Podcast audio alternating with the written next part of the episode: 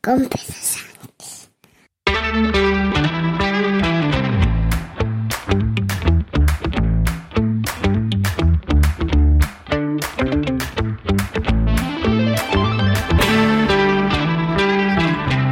Buenos días, miércoles 3 de mayo de 2023, capítulo 974 de un podcast sobre mis cosas, que en el fondo son las tuyas. Y hoy quiero hablarte de la reunión que ayer se supo y se hicieron eco los medios de comunicación que ha mantenido a mediados del mes de abril el actual, el actual líder de la oposición, Alberto Núñez Feijó, con medio centenar de fiscales de la mayoritaria Asociación Conservadora de Fiscales. Em, ya de entrada el hecho de que tanto entre los jueces como entre los fiscales eh, haya asociaciones que tienen un signo político refleja una realidad, una realidad evidente y una realidad además imparable. Nadie le puede poner puertas al campo. La justicia en este país, la justicia en todos los países, lo vemos con los nombramientos del Supremo en Estados Unidos, tiene ideología. Eh, lo que ya me llama más la atención de lo que se ha podido saber, de lo que ha trascendido de la reunión de Alberto Núñez Feijó, el líder del PP, con estos fiscales conservadores, es cómo en privado se repiten las mismas falacias que en público, lo que me lleva a pensar que se lo creen. Eh, esto es un fenómeno muy curioso, ¿eh? no pasa solamente en la derecha, también pasa en la izquierda se termina uno repitiendo una serie de mantras y al final esos mantras terminan eh, no solamente volcándose hacia el exterior, sino que se creen en el interior. Yo no sé si se crean esos mantras hacia afuera, para marcar un discurso, para establecer unos lemas, y luego te los terminas creyendo a fuerza de repetirlos, o verdaderamente hay un convencimiento de que esto es así y se traslada adentro y se traslada afuera. Algunas de las cosas que se han podido escuchar en boca de estos fiscales mayoritarios en la carrera eh, fiscal, recordemos el papel de los fiscales y que me perdonen los que sepan de leyes, voy a ser muy, eh, voy a resumir mucho. Un fiscal eh, hace dos funciones fundamentales en nuestro ordenamiento jurídico.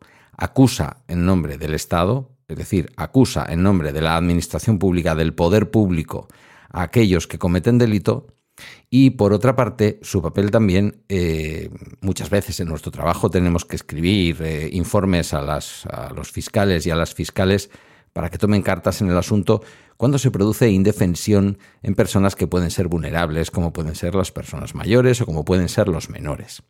Siempre pongo el mismo ejemplo, alguna vez quizás me lo hayáis podido escuchar, en el proceso de divorcio de, de la madre de Guille conmigo, a pesar de que fue un proceso completamente de mutuo acuerdo y amistoso, cuando llegamos al acuerdo, el acuerdo lo tuvimos que plasmar evidentemente en un documento con la ayuda de la abogada y llevarlo al juzgado para que fuera avisado por el fiscal. ¿Por qué?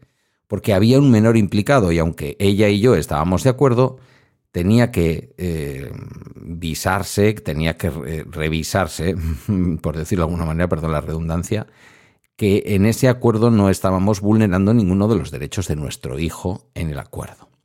Bien, esos son los dos grandes papeles, como acusación pública y por otra parte como garante de los derechos de aquellas personas que pueden ser eh, más débiles o más vulnerables.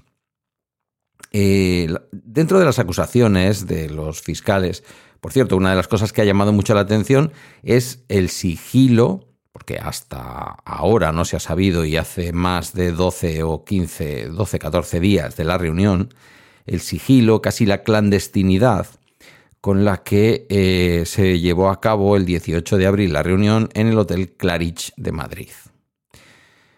Mm, que luego hablamos, que luego, mm, como decía el del, el del, lo que antiguamente podría ser un meme televisivo, dices tú de Mili, dices tú de separación de poderes, ¿no? No significa que los poderes no puedan hablar entre ellos, pero no deja de ser curioso que quien quiere optar a presidir España esté preparándose, esté tomando, digamos, fuerza, reuniéndose con quienes después van a ser las acusaciones, ya lo son ahora las acusaciones públicas en distintos procesos. Recordemos que, por otra parte, eh, los fiscales mantienen cierta independencia, separación de poderes, pero al mismo tiempo son un cuerpo que está sometido a un rango. Hay una fiscal general del Estado o un fiscal general del Estado, no recuerdo ahora mismo si es mujer u hombre eh, quien está ahora ejerciendo el cargo, juraría que una mujer, pero no me hagáis caso.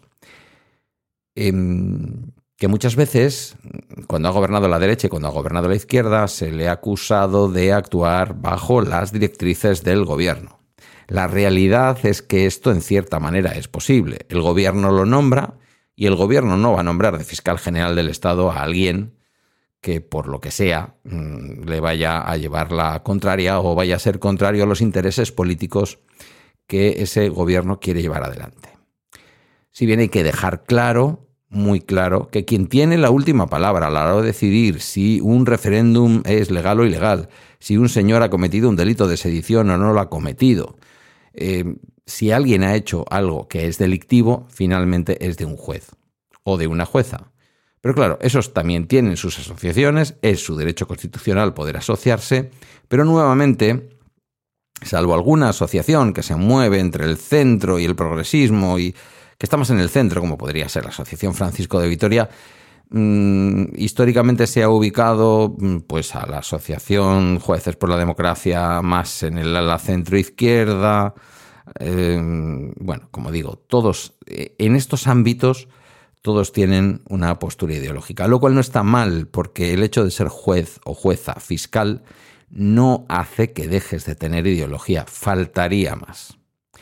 Ahora, que las asociaciones mayoritarias, tanto entre los jueces como entre los fiscales, tengan un carácter conservador, mm, no deja de dar la razón, aunque yo no creo que esto sea una verdad absoluta, pero no deja de dar la razón de que sigue habiendo un cierto sesgo conservador en la judicatura española.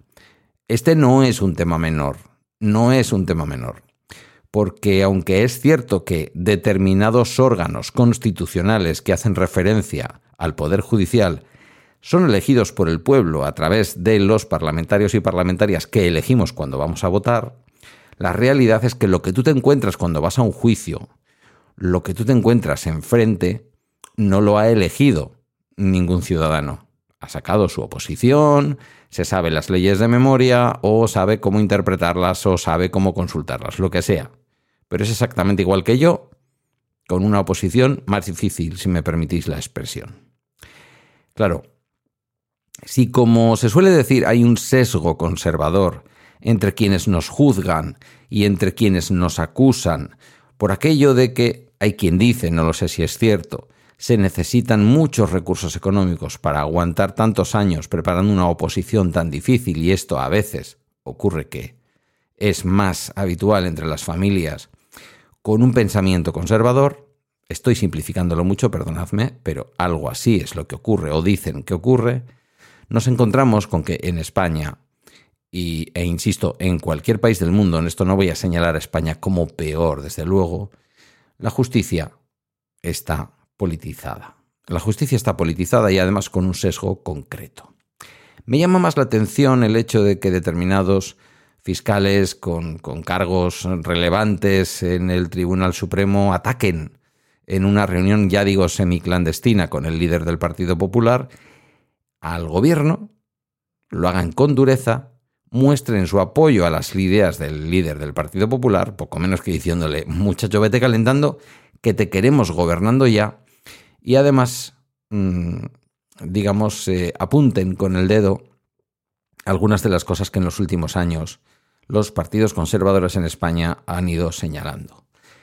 Eh, preocupadísimos, preocupadísimos por el hecho de que eh, Bildu tome parte de las instituciones e incluso se implique en la gobernabilidad de España, algo que, si me permitís, los que hemos vivido muy de cerca aquí el terrorismo, pues estamos encantados. No es que, no es que nos parezca bien o razonable, no, no. Estamos encantados, ¿vale? Y se podría hacer un paralelismo, yo mismo me lo hago muchas veces intentando intelectualizar por qué algunas cosas me parecen bien y otras no me parecen bien.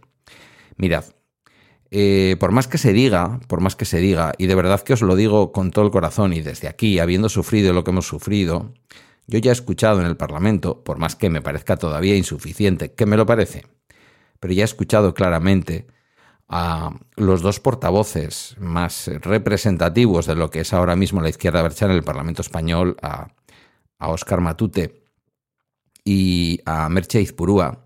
Óscar Matute, un señor que nunca estuvo a favor de ETA, porque esto es una cosa que hay que decirlo una y otra vez, y no es que yo le haya votado nunca ni esté a favor del señor Oscar Matute. Es que nunca estuvo a favor de ETA. Es que estaba en contra de ETA. Es que era un señor que era parlamentario vasco de Izquierda Unida y se pronunciaba una y otra vez contra el terrorismo de ETA.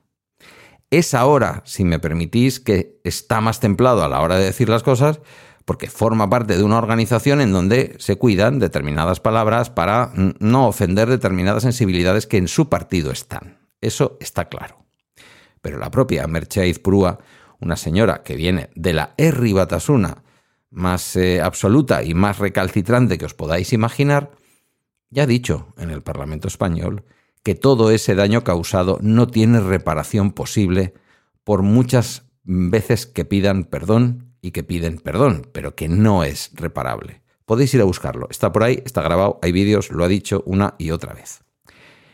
¿Esperamos un acto solemne de Bildu para poder llegar a acuerdos con Bildu o para poder obtener apoyos de Bildu o para que Bildu participe en la vida política una vez que ETA ya no existe y una vez que Sortu, que es el partido heredero de Herri Batasuna, que forma parte de la coalición Bildu, porque en Bildu hay muchas sensibilidades y algunas de ellas han estado siempre contra el terrorismo. Lo digo una y otra vez para que lo entendáis. No es que yo sea más listo que vosotros, es que algunos me escucháis desde fuera de Euskadi y esto no se entiende, ¿vale? Eh, digo, mm, ya, me he perdido, ¿ves? Esto es lo que tiene la, la edad. Lo que digo es que, ¿cuándo vamos a considerar que Bildu tiene derecho a la participación política? ¿Les preferimos fuera del Parlamento? ¿Preferimos los años en que, en lugar de expresarse en el Parlamento, apoyar gobiernos o negociar medidas legislativas en el Parlamento español, ni siquiera en el vasco, ni siquiera en el navarro, en el español, aceptando de facto la legalidad española. ¿No os parece eso un triunfo? ¿No os parece eso un éxito? ¿Por qué todos estos fiscales hablan de la alianza de los socialistas con los filoetarras de Bildu? ¿Por qué seguimos hablando de filoetarras? ETA existió. Alguien me puede decir, y esto es lo que os iba a mencionar. Eh, bueno, Pedro, pero tú eres muy claro a la hora de hablar de determinados partidos que son más o menos nostálgicos del régimen franquista. Mirad, dentro de Bildu pueden quedar nostálgicos de la lucha terrorista o, de la, o del, no sé cómo llamarlo, lucha me parece una palabra demasiado positiva, de la actividad terrorista de ETA. Pueden quedar. La mayor parte de los que son nostálgicos de la actividad terrorista de ETA están siendo críticos para ver si nos entra esto en la cabeza, críticos, muy críticos, con el hecho de que Bildu esté formando parte de la gobernabilidad de España. Incluso os diría de que Bildu esté yendo al Parlamento español a tomar parte. Eh, a diferencia de algunos que han entrado en el Parlamento por el ala de la ultraderecha, que no les vais a escuchar ni una sola vez dejar de echar, en, de echar en falta a quien nos gobernó en una etapa anterior, sin democracia y con mucha oscuridad. Eh, no quiero entrar en el debate de eh, tú más, estos son peores, estos son mejores. Lo que digo es que me llama mucho la atención que los argumentos que se utilizan para reunirse con el eh, líder de la oposición y a lo mejor próximo presidente del gobierno de España por parte de una asociación conservadora mayoritaria en la carrera fiscal, que los argumentos sean del estilo de la alianza de los socialistas con los filoetarras, los problemas de la aplicación de la ley trans y lo que todavía es, si me, si me apuráis, aún más grave, y es que alguno de los fiscales reunidos ponga en tela de juicio lo que pueden ser las futuras elecciones, elecciones democráticas, elecciones de las de dejar el voto, advirtiendo que si la empresa Indra interviene, puede haber sospechas en esos procesos electorales. ¿Os suena de, os suena de algo esto? ¿Os suena de algo? Esto es lo que dijo uno de los intervinientes, el fiscal Antonio Narváez, magistrado del Tribunal Constitucional hasta hace unos meses, ni más ni menos. Dijo expresar a título personal que desea que Feijó llegue al gobierno y, e insistió en que ponía bajo sospecha los procesos electorales en los que interviene la empresa Indra. Indra, que es una empresa enorme, española, con presencia en múltiples lugares del mundo, con un montón de tecnología, de la que yo podría decir muchas cosas, de cómo amargaron mi paso por la política, pero desde luego mm, empezar así, mal asunto. Ese trampismo de baja intensidad que empieza a respirarse en este tipo de contubernios me llama mucho la atención y me hace, mm, me deja bastante preocupado. En fin, que yo cada vez quiero o prefiero mm, guardar este tipo de episodios más políticos para, para el trending, donde opino libremente en todos los jueves. Pero me apetecía, me apetecía traerlo aquí, mencionarlo y compartir con vosotros y vosotras, porque al fin y al cabo tenemos un tema dentro de la comunidad de Bala Extra en Telegram para hablar de política. Y bueno, pues ahí es donde, si queréis, podemos hablar de esto, aunque también en el tema del episodio, del episodio del día. Hasta aquí el bala extra de hoy, miércoles. Agradezco tus comentarios o mensajes. Si no estás de acuerdo, mm, si piensas distinto a mí, si crees que este gobierno tiene que acabarse ya de una vez porque está siendo lo peor para España, que algunos de los que me escucháis lo pensáis, y me parece bien, ya siempre digo lo mismo, tiene que haber opiniones de todo tipo. Eh, bueno, pues eso, espero vuestras opiniones. A través de balaextra.com están mis redes y mis medios de contacto. Gracias por tu escucha y hasta mañana jueves.